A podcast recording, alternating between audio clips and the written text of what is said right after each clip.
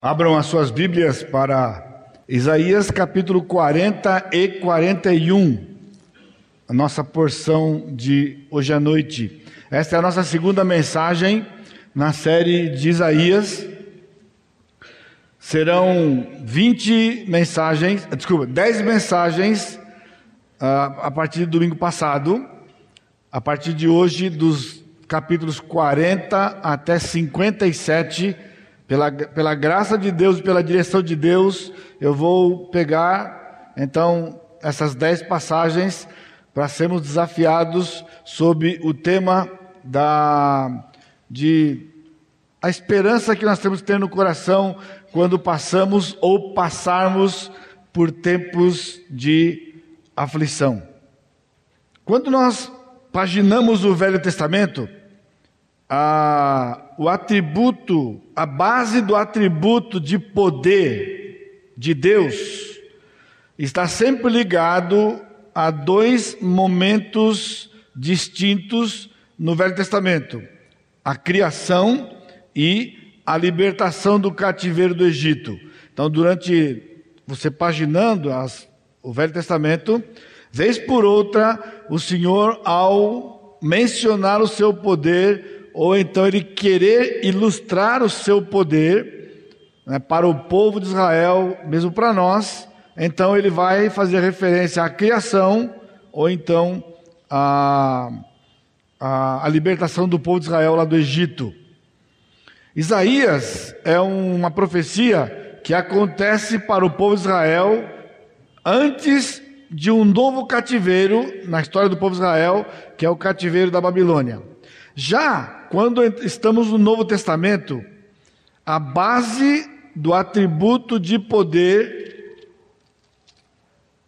nas páginas do Novo Testamento é a ressurreição do Senhor Jesus Cristo. Você pode abrir rapidamente comigo em Efésios capítulo 1, versos 19 e 20. Ele diz assim: E qual é a suprema grandeza do seu poder para com os que cremos, segundo a eficácia da força do seu poder, o qual exerceu ele em Cristo, ressuscitando dentre os mortos e fazendo-os sentar à sua direita nos lugares celestiais. Já tivemos a oportunidade, no ano passado, de meditarmos né, no livro de Efésios. Então, é, nós vimos essa passagem que o grande poder do nosso Deus, que está ligado diretamente conosco no Novo Testamento, é a ressurreição. Para que Cristo ressuscitasse, Deus manifestou o seu poder. E é esse poder que está à nossa disposição quando passamos por tempos de aflição. Isaías, nós estamos no, no, numa porção de Isaías que é a segunda metade. Se você estava aqui na semana passada, lembra quando eu mencionei que a profecia de Isaías, composta de 66 capítulos, está dividida em duas partes, de 1 a 39 e 40 a 66. 39 com 27. Alguém, vários comentadores têm feito um paralelo de Isaías como sendo um livro que abrange toda a escritura a primeira parte, os 39, referido ao Velho Testamento, e a segunda parte, os 27, se referindo aos livros do Novo Testamento. Até porque o conteúdo dessa segunda parte, que é onde nós vamos nos ater nas próximas semanas, a partir de hoje, está muito ligado, há muita semelhança com a, a linguagem do Novo Testamento com respeito a, ao Messias que já veio o Senhor Jesus Cristo, daí esse paralelo. Na segunda metade, na segunda parte da profecia, Isaías está enfocando a libertação do povo de um cativeiro que nem havia ocorrido ainda. Isso é digno de nota, e eu queria chamar sua atenção e parar um pouquinho aqui, porque o teor da mensagem de hoje, nesses dois capítulos, nós vamos falar bastante sobre o futuro mas não fa falar do futuro escatologicamente. Eu disse na semana passada que o nosso enfoque não vai ser profético, mas vai ser de vida prática.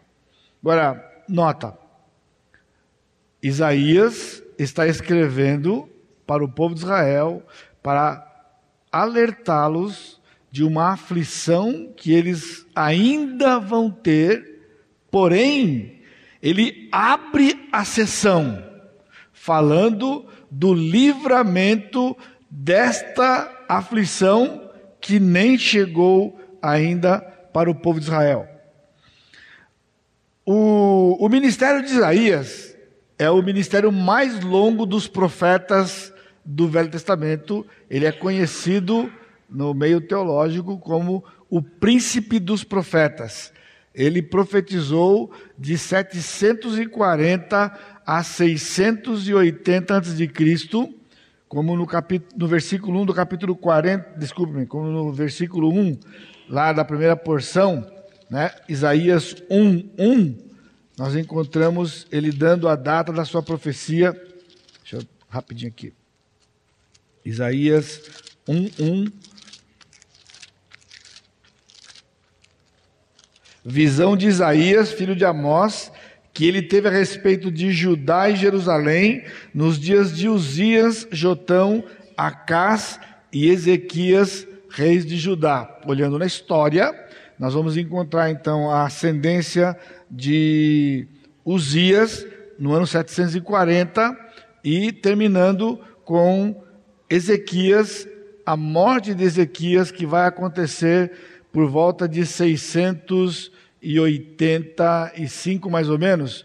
E então Isaías vive mais cinco anos depois da morte de Ezequias, onde ele cessa o seu ministério. Na primeira parte, que nós não vamos nos ater, os primeiros 39 capítulos, nós encontramos a disciplina de, Israel, de, de Deus sobre Israel, as tribos do norte, também sobre Judá, as tribos do sul e vários povos, com várias promessas com respeito ao futuro, um futuro livramento, inclusive fazendo menção ao milênio, que ele vai repetir nesta nossa porção, lá no capítulo 65. Isaías é uma profecia singular, escrita de modo singular, com dois estilos completamente diferentes. O estilo da segunda parte, que nós vamos nos ater, ele é mais um aspecto poético. Ele vai usar muita linguagem poética, diferente da primeira parte, que é semelhante aos demais profetas, com aquele tom severo do desagrado de Deus para com o pecado e a idolatria do povo.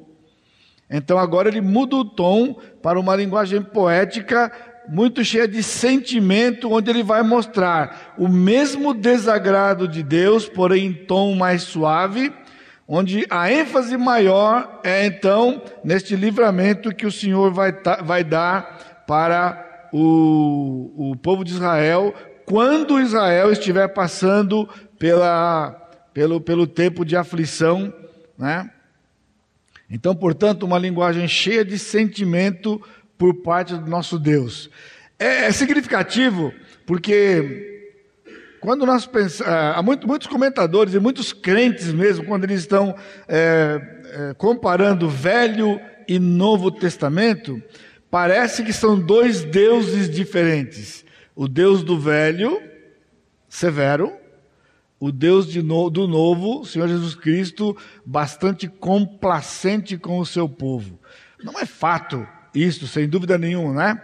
Prova é esta porção que nós vamos nos ater aqui de Isaías, onde nós encontramos todo esse sentimento que é muito semelhante ao ministério do Senhor Jesus Cristo no Novo Testamento, bem como o conteúdo das cartas, com severidade principalmente o apóstolo Paulo, severidade quanto ao pecado, mas sempre nos encorajando com a, a solução que há para os nossos pecados na pessoa do Senhor Jesus Cristo.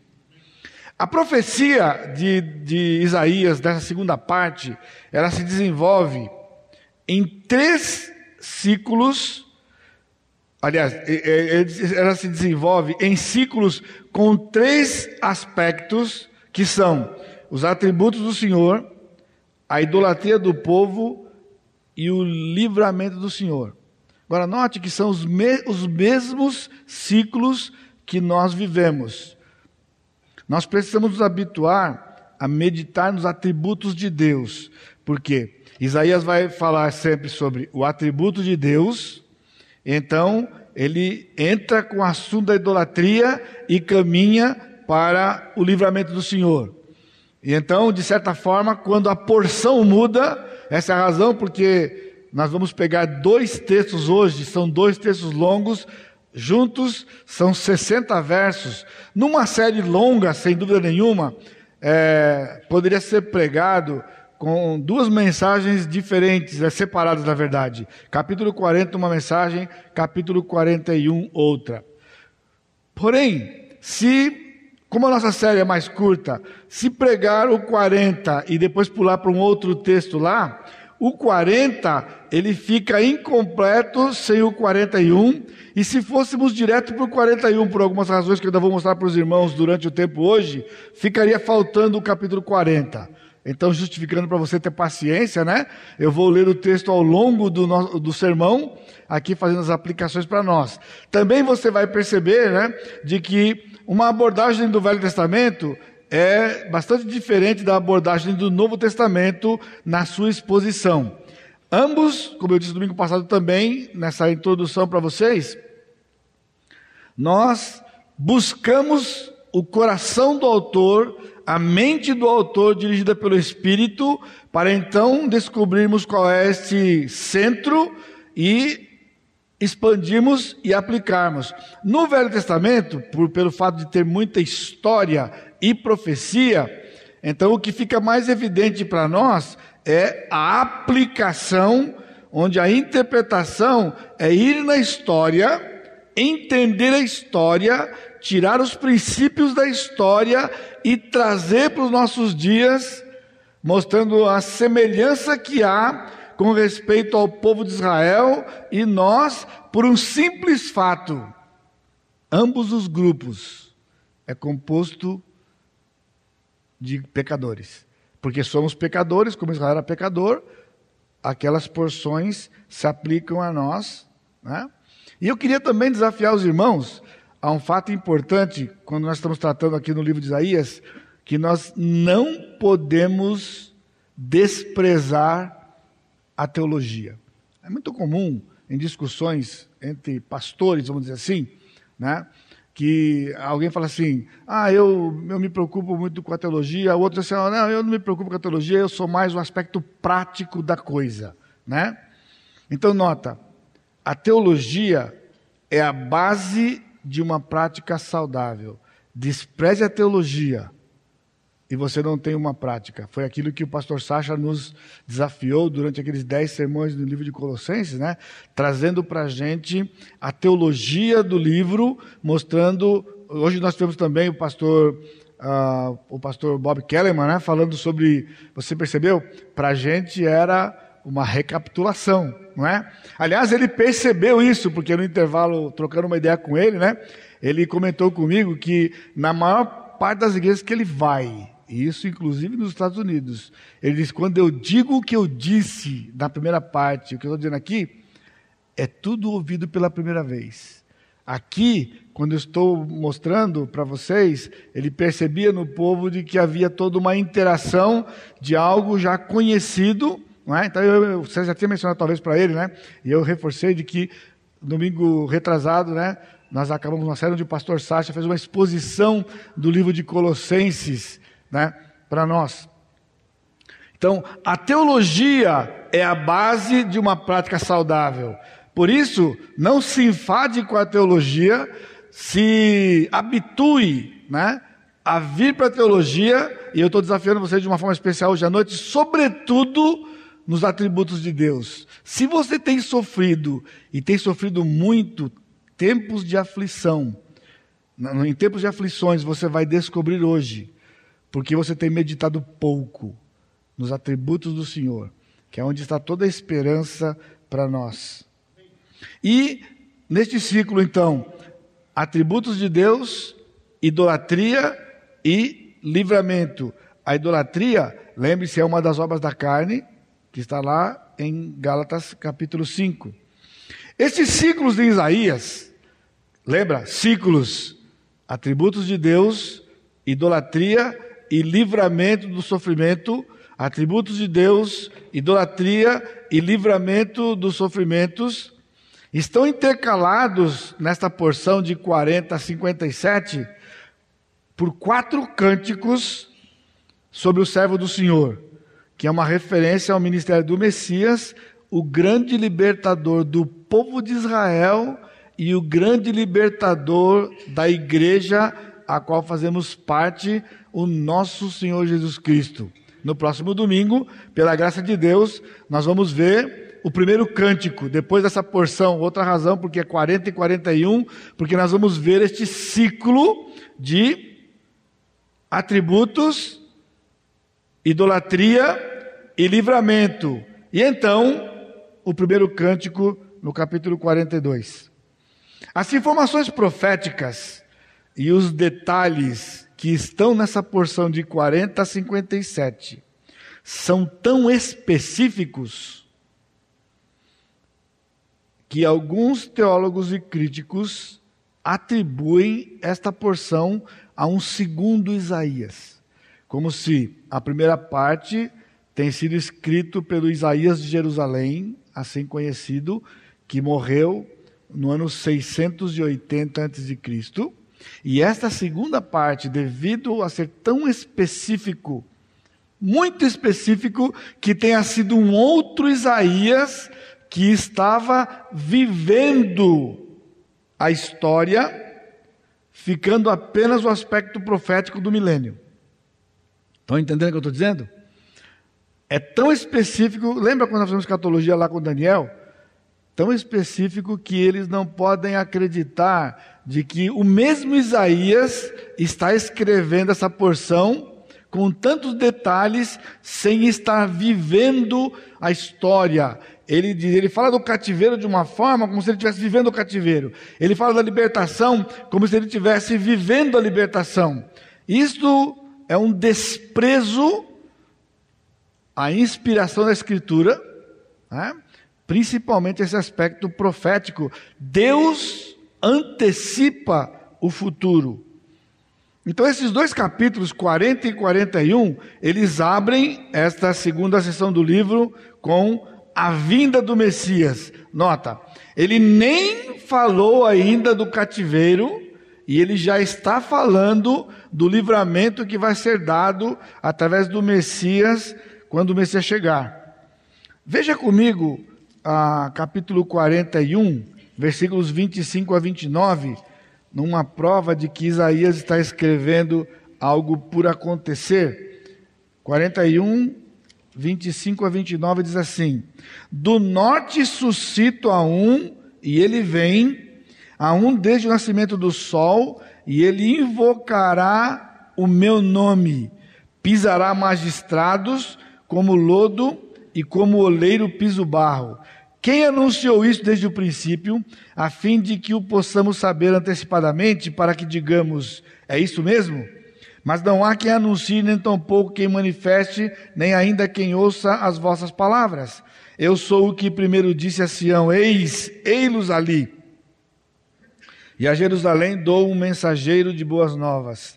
Quando eu olho, não há ninguém, nem mesmo entre eles há conselheiro a quem eu pergunte e me responda: Eis que todos são nada, as suas obras são coisa nenhuma, as suas imagens de fundição vento e vácuo. É o tipo da, é o tipo, é típica passagem que quando você está fazendo uma leitura, naquela leitura sua de Bíblia inteira ou de livro de Isaías, né, o livro inteiro, você chega aqui e você diz assim: que que isso aqui tem a ver comigo? Tem a ver comigo o quê, né? Uma linguagem até certo ponto estranha, mas nota, ele está dizendo nestas palavras desse texto que ele vai levantar do norte, do norte da Babilônia, um libertador, e este libertador é Ciro. Por isso que o pessoal diz: impossível que o Isaías da primeira parte conseguisse dizer estas palavras sem estar vendo este homem que está ali próximo deles. E aqui é um trocadilho interessante de palavras, porque Toda a profecia da primeira parte era falando de um povo do norte que viria do norte de Israel para invadir Israel. E ele está falando então da vinda do, da, do, da Babilônia, que viria e entrar Israel.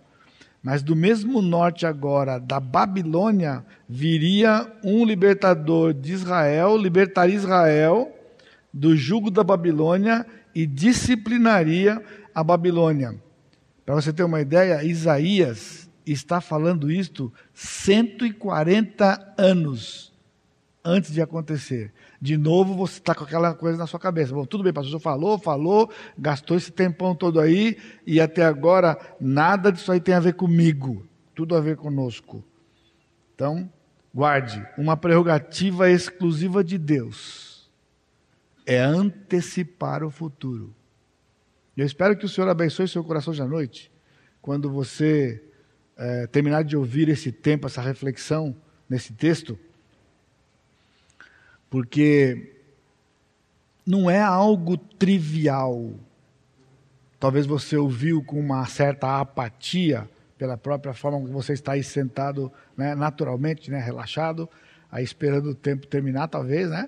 Depois que eu já antecipei para você que serão 60 versos hoje à noite, para você acompanhar, vai se perder lá no meio, né? Mas note, não é trivial quando eu digo para você que é uma prerrogativa exclusiva de Deus antecipar o futuro. Sua onisciência e o seu controle soberano. Portanto, Deus não somente conhece o futuro. Você está passando por dificuldades? Você está em contato com alguém que está com dificuldade, então você diz assim: meu irmão, Deus sabe todas as coisas. Deus sabe todas as coisas. Ele sabe tudo. Ele já sabe o que vai acontecer. Cuidado.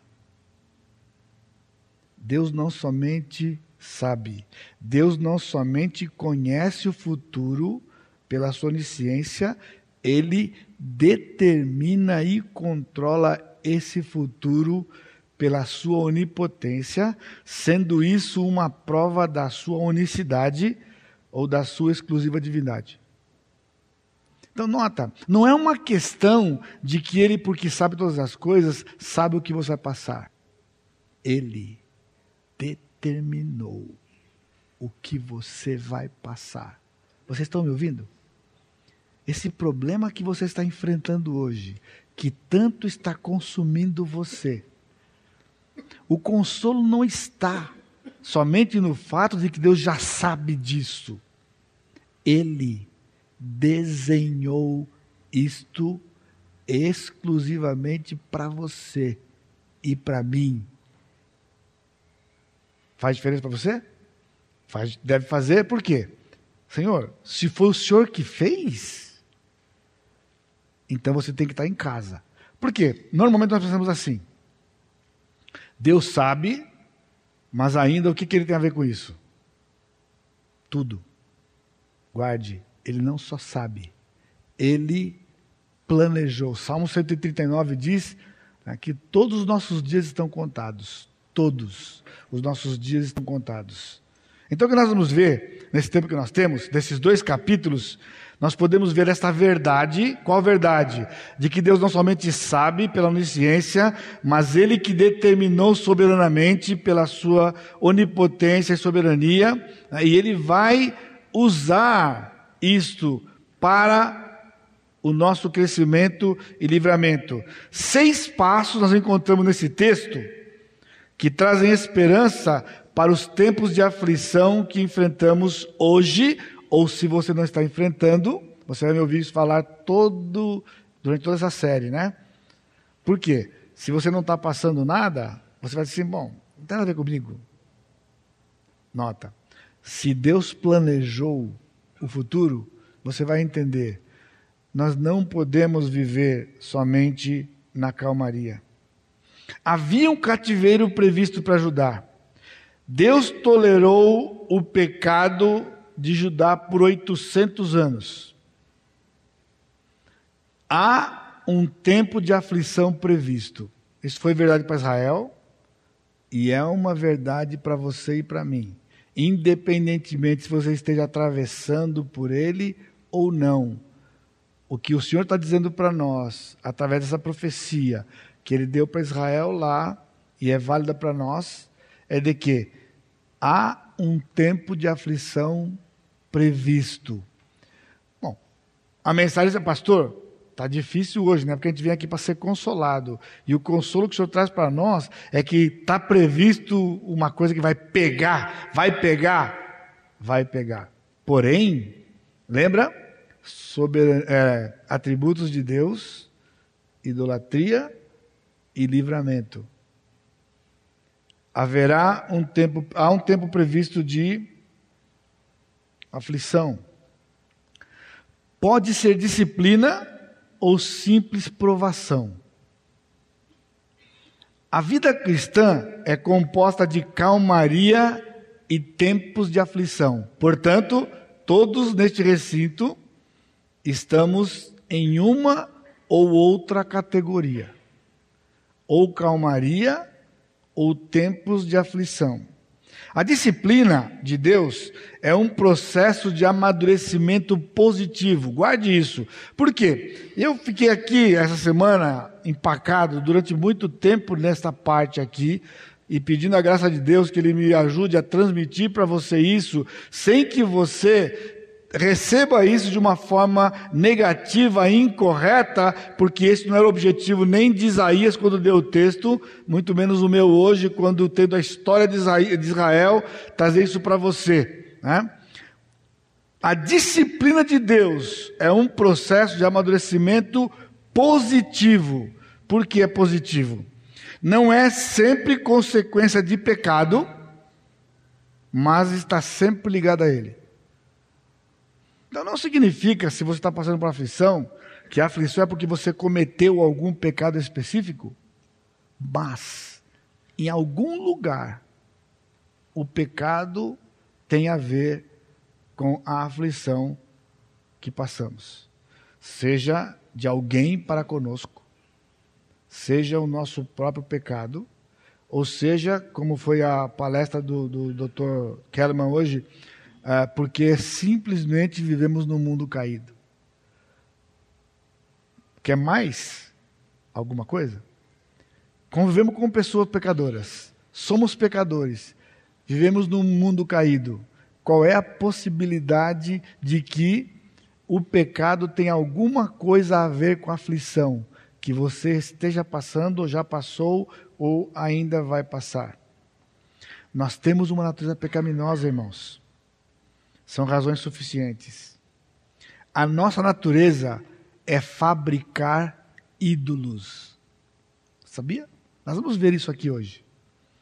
É uma reação natural do descrente e uma reação natural do crente em algumas circunstâncias fabricar ídolos.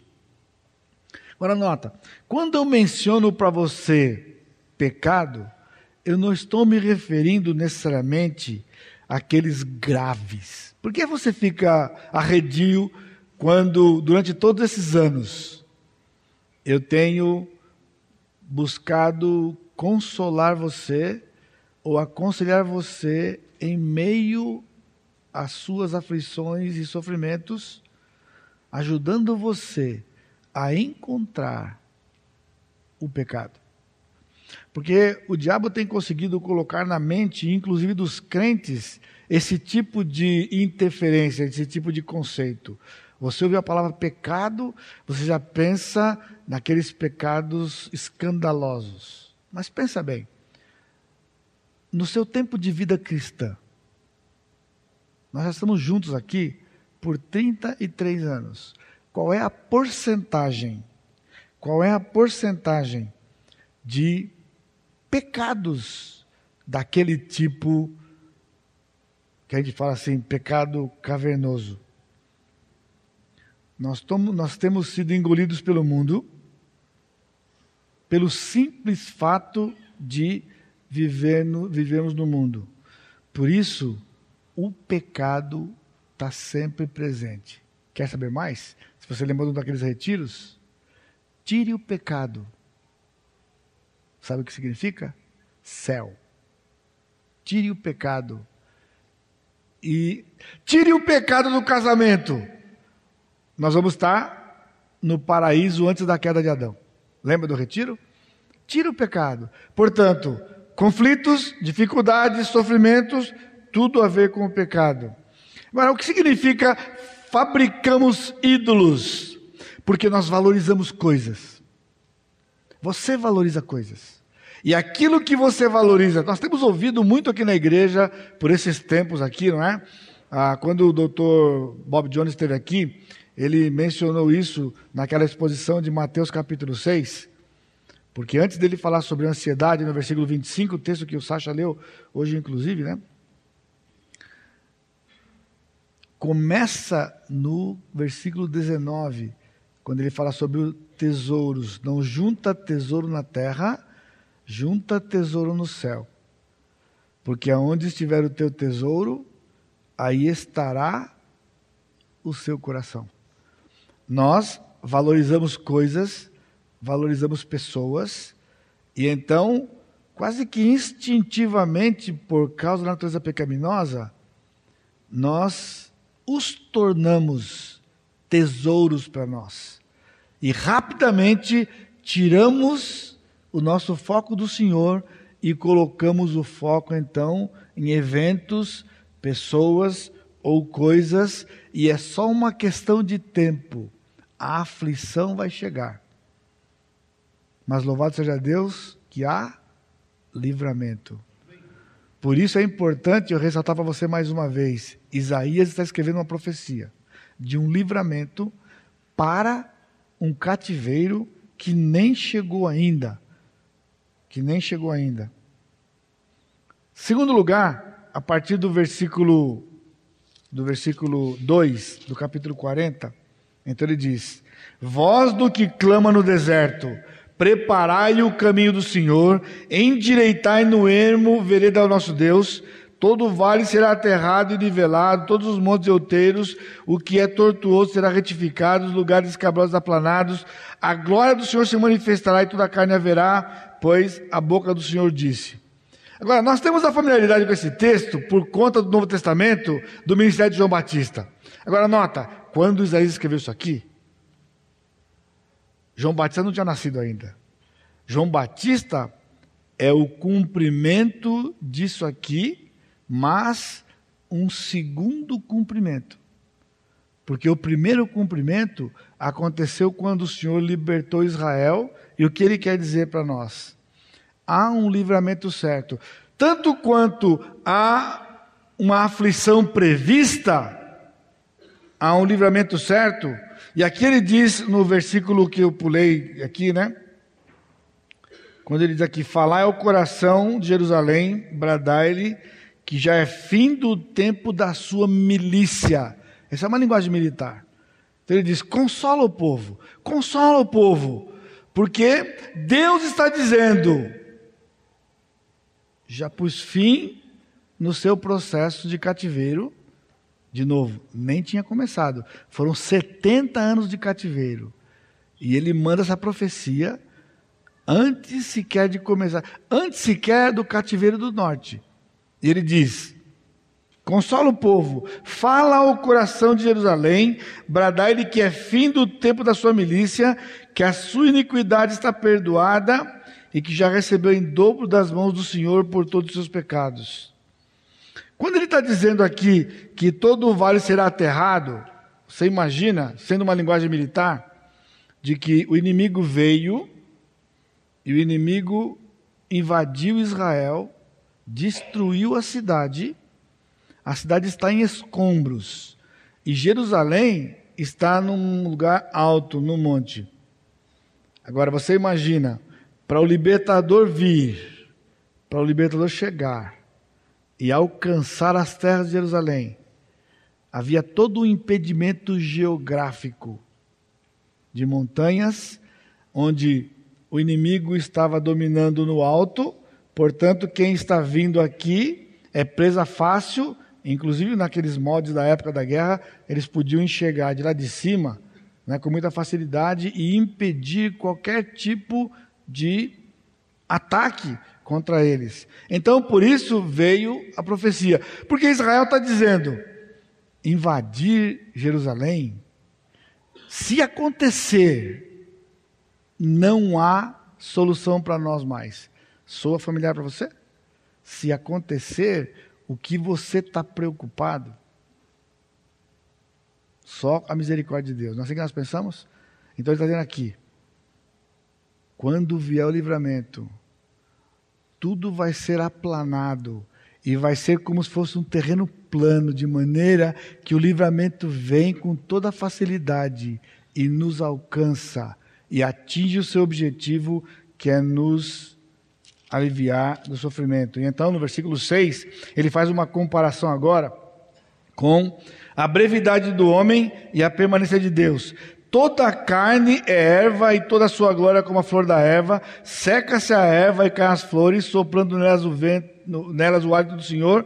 Na verdade, o povo é erva. Seca-se a erva e cai a sua flor, mas a palavra do Senhor, a palavra de Deus permanece eternamente. A palavra do Senhor permanece eternamente.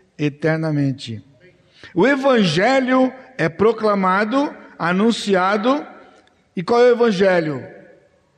algum tempo atrás, alguns anos atrás, né, inspirado aí pela, pela, pelo escrito do Dr. John Piper, quando ele fala Deus é o Evangelho, nós tivemos uma série aqui na igreja falando sobre isso. A boa nova, essa notícia boa, não é uma coisa. E está aqui a prova. Versículo 9, ele diz: Dize a cidade de Judá: Eis aí está o vosso Deus. No versículo 9 ele diz: é, tu, ó Sião, que anuncias boas novas. Essa palavra evangelho na língua grega, né? É a palavra evangelho. Qual é o evangelho? Eis aí está o vosso Deus. Agora veja, versículo 12 até 31, a porção é longa. Eu não vou ler o texto todo para vocês, mas eu quero desafiar você a ler em casa, né? O terceiro passo neste processo. Há uma aflição prevista há um livramento certo, por quê? Porque está neste ambiente a grandeza de Deus. Sabe o que é uma característica nossa quando estamos com problemas? Nossa cabeça fica assim.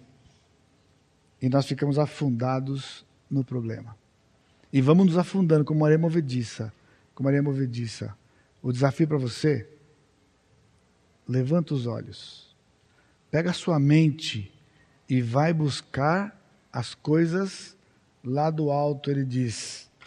Pensai nas coisas lá do alto, onde Cristo está assentado à destra do Pai. Você pode imaginar, quando você pensa nisso? Então, no Velho Testamento, nessa passagem, o Senhor traz algumas palavras de consolo para Israel. Ele diz: Quem na concha de sua mão mediu as águas e tomou a medida dos céus a palmos?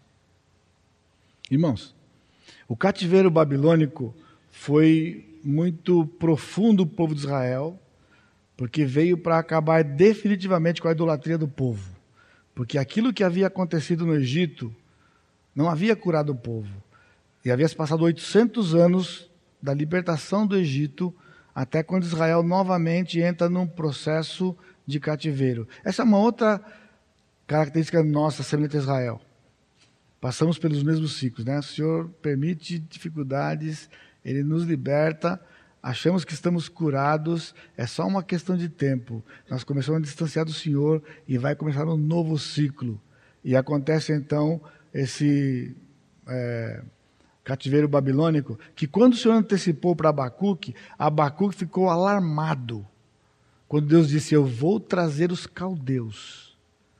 Isaías já havia profetizado na primeira parte do texto que os caldeus viriam. Eles conheciam os caldeus, mas não tinham experimentado o cativeiro ainda. Então o Senhor está mostrando para eles de que todas aquelas nações, mesmo a Babilônia, que ia ser usada por Deus como instrumento para disciplinar o seu povo, estava na sua mão. Quem na concha da sua mão mediu as águas e tomou a medida dos céus? Irmãos, nós não temos uma noção precisa da grandeza do nosso Deus. Você escuta, você lê, você lê livros, Deus é grande, nós cantamos quão grande é meu Deus, quão grande é meu Deus, mas eu convido você a gastar tempo meditando nas palavras da Escritura, porque aqui o Senhor nos dá com detalhes quem guiou o Espírito do Senhor, com quem tomou ele o conselho. E ele avança, versículo 18: Com quem comparareis a Deus, ou que coisa semelhante confrontareis com ele? Mas nós temos uma dificuldade. Diante do poder de Deus, diante da grandeza de Deus, qual é a nossa reação? De olharmos para a futilidade dos deuses. Veja o versículo 19, é uma mudança. Ele vai começar a falar sobre os atributos de Deus antes que ele atinja o clímax. Há uma mudança na linguagem do profeta, ele diz: o artífice funde a imagem, e o ourives a cobre de ouro e cadeias de prata foja para ela. O sacerdote idólatra escolhe madeira que não se corrompe e busca um artífice perito, então ele vai dar detalhe. Essa madeira que não se corrompe, literalmente, é uma madeira que não se apodrece, para que o ídolo seja permanente. Não é qualquer madeira que depois de um tempo o cupim pode comer. Ele vai escolher uma madeira daquelas que tem durabilidade por muito tempo, dá para o, o, escultor, ele esculpe uma imagem, vem o ourives, cobre a imagem de ouro, põe detalhes de prata, cuidadosamente. E então, rapidamente, o povo transfere a adoração do Senhor para a adoração dos ídolos. A gente viu isso no Velho Testamento o tempo todo. Agora, você acha que essa é uma característica só do velho? Sim, você não tem uma imagem na sua casa, provavelmente, desse tipo, feito de madeira, esculpido, e que você tem, coloque lá. Nós usamos o mesmo processo cuidadoso e cauteloso para criar ídolos no nosso coração. Detalhes que nós nos apegamos. É uma reação à grandeza de Deus não é suficiente para nos impedir de nos envolvermos com a idolatria. E então ele volta novamente para levar o povo à sobriedade, e ele fala mais uma vez da grandeza de Deus, e eu chamo a sua atenção para o versículo 22, rapidamente. Ele é o que está sentado sobre a redondeza da terra, cujos moradores são gafanhotos. Irmãos, esse versículo é um versículo especial aqui em Isaías, pelo simples fato de que 700 anos antes de Cristo, o Senhor usou a boca de Isaías, a pena de Isaías, para dizer que esse mundo é redondo. E a convicção que os povos tinham da época é que o mundo era chato. Terra chata, abrimos do lado, andando, andando, andando, ia chegar no fundo e ia cair.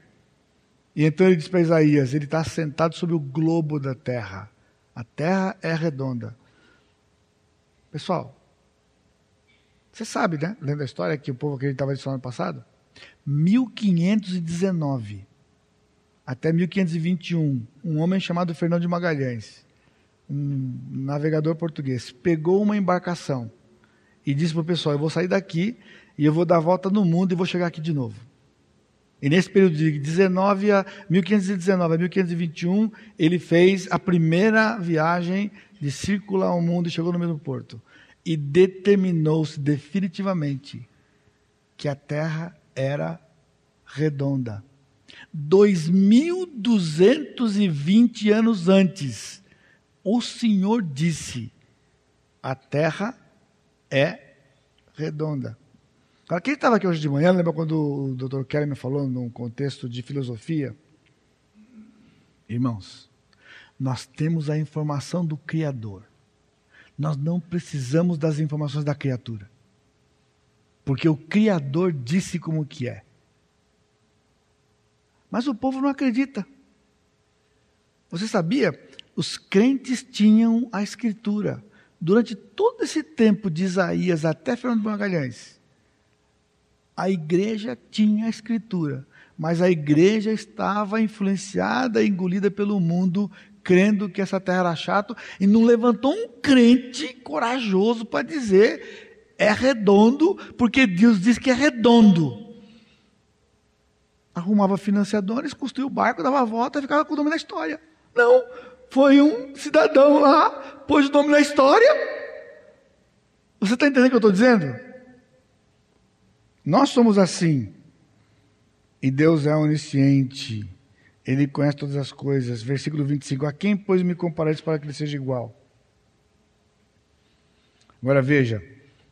Versículo 28. Não sabes, não ouvistes que o eterno Deus, o Senhor, o Criador dos fins da terra, nem se cansa, nem se fatiga, não se pode esquadrinhar o seu entendimento, faz forte ao cansado e multiplica as forças ao que não tem vigor.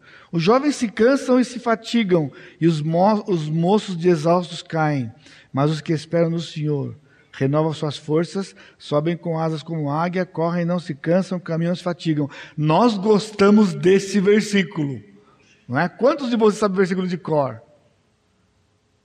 Fora do contexto. Foi que nós fomos desafiados hoje de manhã. Um problema, um versículo, uma solução. Não é assim.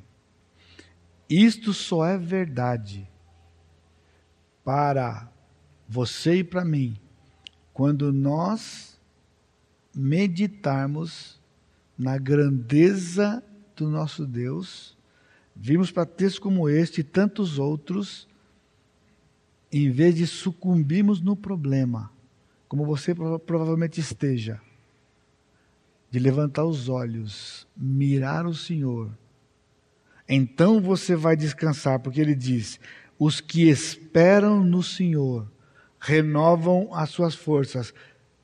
Como que você renova as suas forças? Quando você volta à Escritura e relembra quem o Senhor é, o seu poder. Porque é uma questão, se você já participou do aconselhamento, de horas. De um momento em que você recebe uma informação que anima você, levanta você, alguns poucas horas depois, você está afundado no problema de novo. Essa é uma característica da depressão. Essa é uma característica da ansiedade. Parece que está tudo resolvido mas algumas poucas horas e você está afundado de novo. A esperança foi embora, o cansaço toma conta, o desânimo e você quer jogar a toalha e você quer desistir. Agora, se você espera no Senhor, no Senhor, então você volta para cá e lê de novo, e lê de novo, e lê outra vez, e busca o Senhor, se apega o tempo e quantas vezes for necessário, até que o Senhor restaure o seu coração e você desfrute, descanse da paz que só o Senhor pode dar. E essa paz está em quem Ele é. Você sabe aqui que nada pode acontecer com você algo que seja maior que Deus. Mas por quê? ficamos como ficamos? Por quê? Nos abatemos como nos abatemos? Por quê? Somos diferentes de, de Israel em quê? Nada. Talvez você está aqui hoje à noite cansado. Pastor fala, pastor, eu escuto, eu respeito, mas olha, eu estou indo para aquele caminho de que nada vai acontecer nada vai acontecer. Então, por isso o capítulo 41. Quem é de fato Deus? Deus tem o controle do futuro. Versículo de 1 a 4. Calai-vos perante mim, ó ilhas, e os povos renovem as suas forças. Cheguem-se, então falem, cheguemos-nos e pleiteemos juntos. Quem suscitou do Oriente aquele a cujos passos segue a vitória? Quem faz que as nações se lhe submetam e que ele calque aos pés dos reis e com a sua espada os transforme em pó? e com seu arco em palha que o vento arrebata, persegue-os e passa adiante em segurança por uma vereda que seus pés já, jamais trilharam. Quem fez e executou tudo isto? Aquele que desde o princípio tem chamado as gerações à existência. Eu, o Senhor, o primeiro e com os últimos eu mesmo. Novamente aqui, porque eu citei o texto lá do fundo do capítulo 41, porque todo esse capítulo ele abre com Ciro e fecha com Ciro. Aqui é a profecia de Ciro que nós vamos ver num capítulo subsequente. Quando o Senhor dá o nome dele. Aqui não deu o nome, deu as características. Ele disse: Calai-vos perante mim. Quem suscitou do Oriente aquele a cujos segue a vitória? Ou seja, Israel vai ser oprimido pelos, pelos babilônios, mas o Senhor vai levantar um homem. Você entendeu a nossa frase? Deus não conhecia o futuro. Ele não sabia só que Ciro viria. Ele determinou Ciro vir. Hoje foi lido lá um daqueles textos de Daniel, né, quando ele citou até o versículo 20, né? E eu quero citar para você o 21. O 21 do capítulo 1 de Daniel diz assim: E Daniel permaneceu no reinado até o primeiro ano de Ciro. Ó oh, irmãos, que precioso. Isaías com Daniel. Isaías morreu antes que Daniel chegasse. Isaías profetiza que Ciro viria pelo nome. Porém, o Senhor, na sua soberania e graça, iria concretizar no tempo e no espaço este homem se curvar diante do Senhor para ser um instrumento do Senhor. E ele usa Daniel. Na sua fidelidade, sustentado pelo Espírito de Deus, Daniel leva Nabucodonosor a Jeová leva Dario a Jeová e fica no reino até que este homem se levante como um grande governante. E Daniel dá informação para ele: você é quem você é, porque Jeová levantou você e previu a sua vinda cento e tantos anos antes. Você é um servo dele e vai servir o Senhor que nós tememos as dificuldades, as circunstâncias e pessoas e, e, e. Mas sabe qual é a reação? Aqui um alerta para alguns professores aí, anos atrás, em São Paulo ainda, um grupo de um, umas professoras de escola dominical descobriram um cântico e começaram a cantar com a criançada lá um ao outro ajudou e ao seu companheiro disse: esforça-te. Aqui é o exemplo clássico de um versículo fora do contexto. Um ao outro ajudou e ao seu companheiro disse: ser forte. No contexto de Isaías, se você está pensando no capítulo 40, o que significa? Está fraco? Vamos nos juntar um ao outro e falar: ser forte. Palavra positiva para você. Positivo, positivo. Olha o versículo seguinte.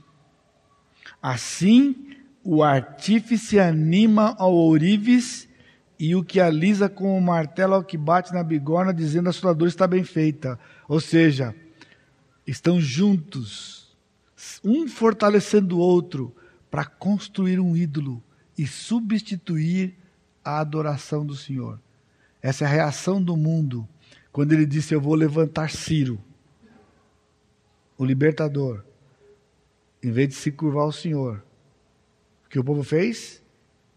Constrói um ídolo, chama a galera, reúne a galera para construir ídolos e se apartar do Senhor.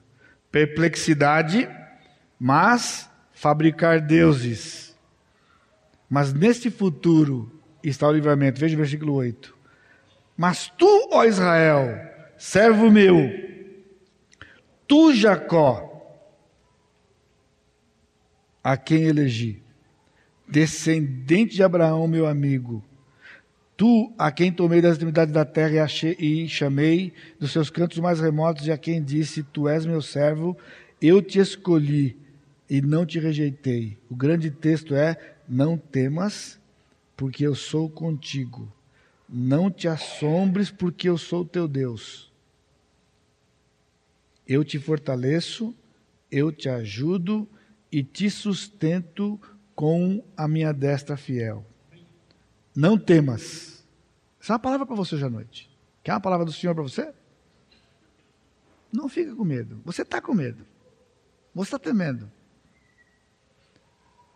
Talvez um pouco pior. Está assustado, está assustado. Você está assombrado. Ele diz, não te assombres.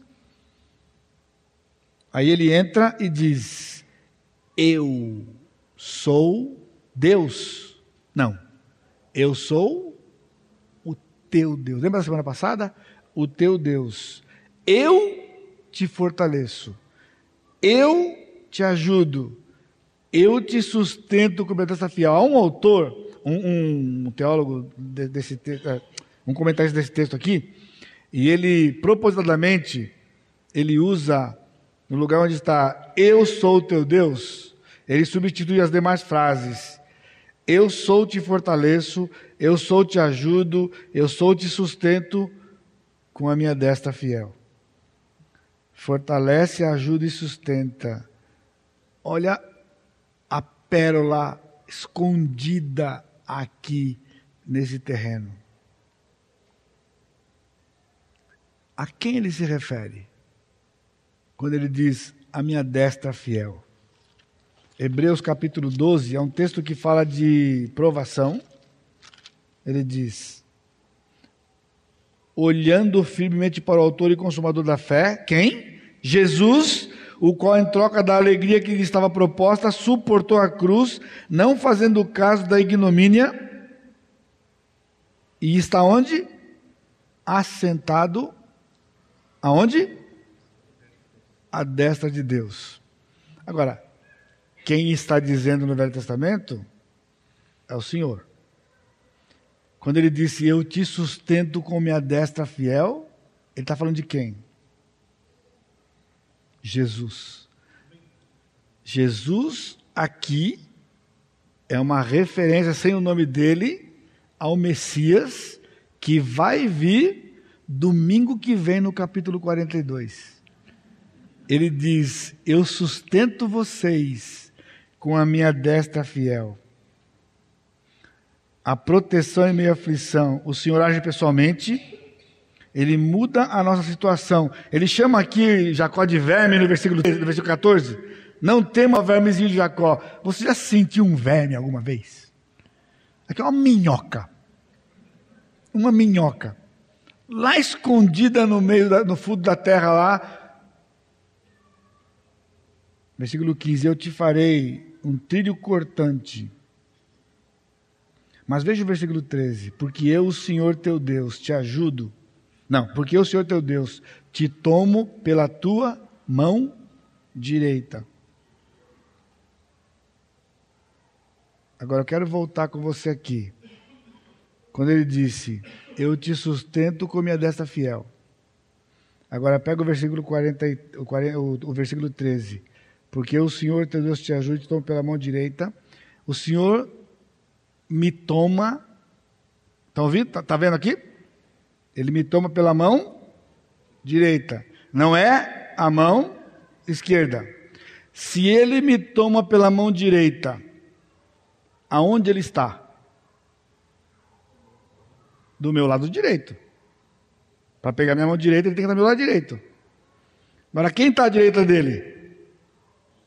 Jesus. Agora você lembra quando Tiago e João, pela sua mãe, através da sua mãe, fizeram um pedido para Jesus? Qual foi o pedido? Que um ficasse do lado esquerdo e o outro do lado direito, só. Dois lados que Deus tem, o esquerdo e o direito, ficasse para eles. Jesus disse que eles não sabiam o que pediam, mas disse mais: que este lugar já estava determinado pelo Pai. Sabe o que é? O lado direito de Deus era de Jesus, e o lado esquerdo dele é de todos os filhos dele, você e eu. Ele nos toma pela mão direita.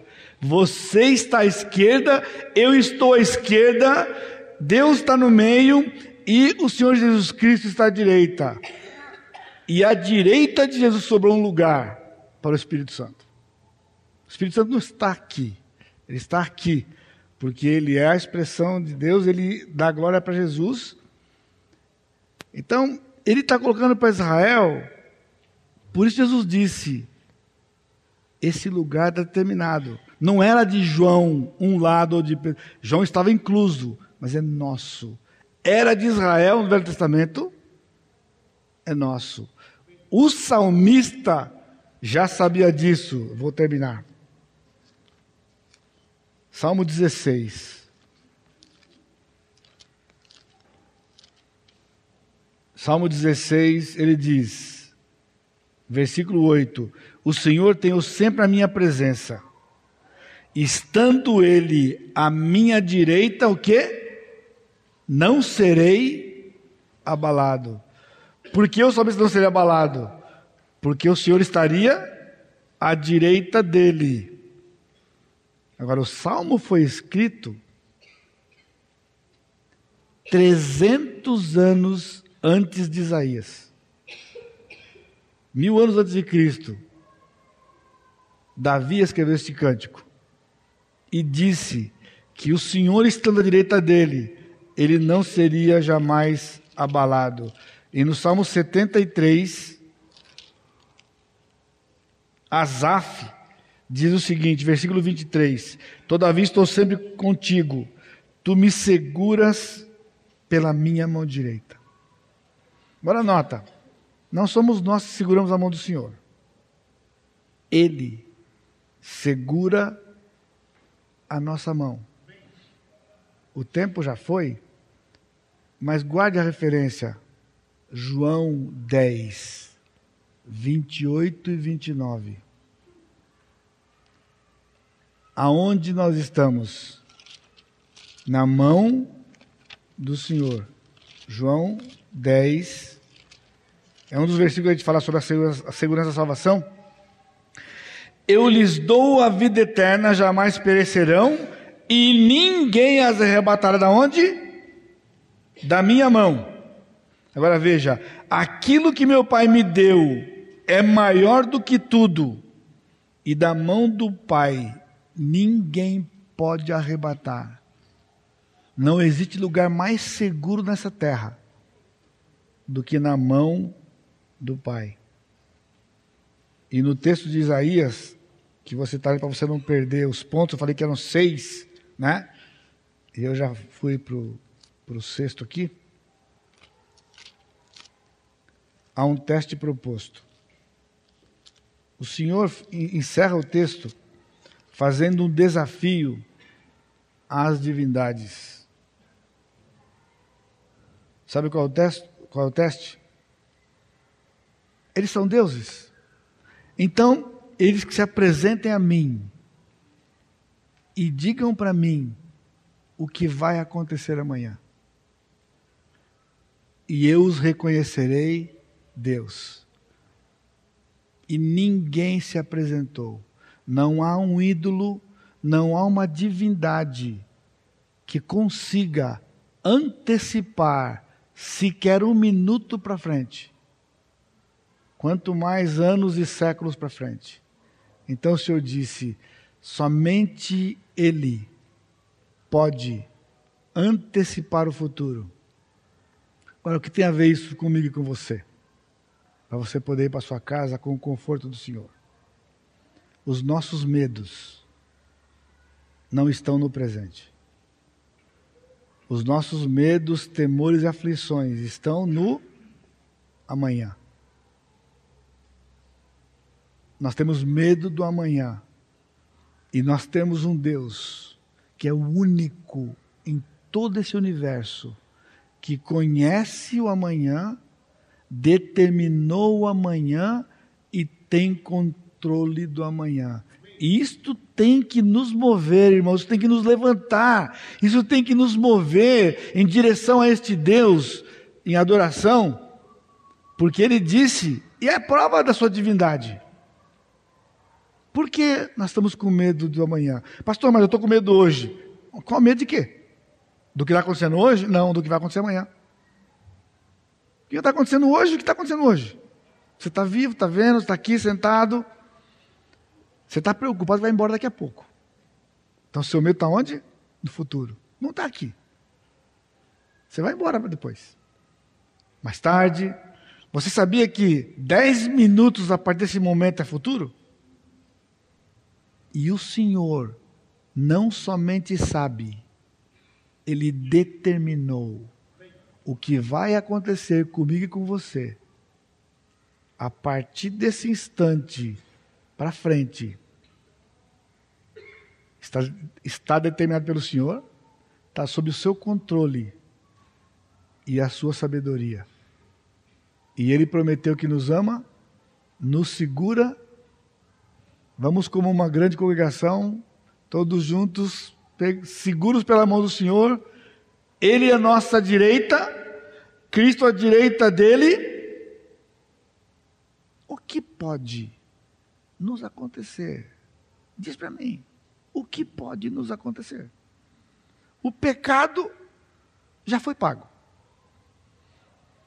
O diabo foi destruído na cruz. Não pode mais nos acusar. Sabe por quê? O que ele tem contra você e eu? pecado. E quando ele diz, o Senhor Jesus diz: está pago.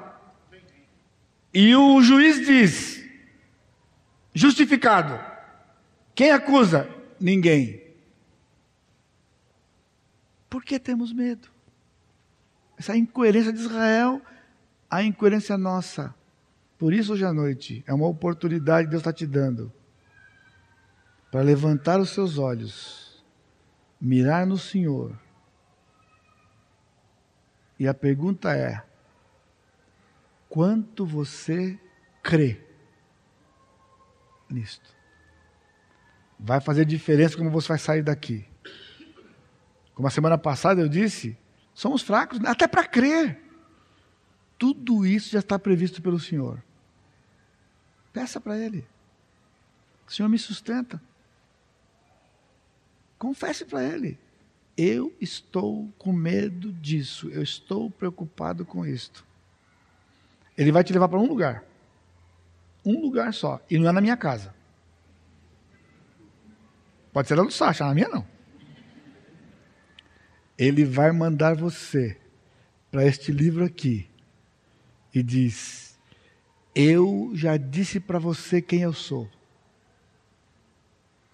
O Espírito está dentro de você creia e desfrute. Eu estou segurando você.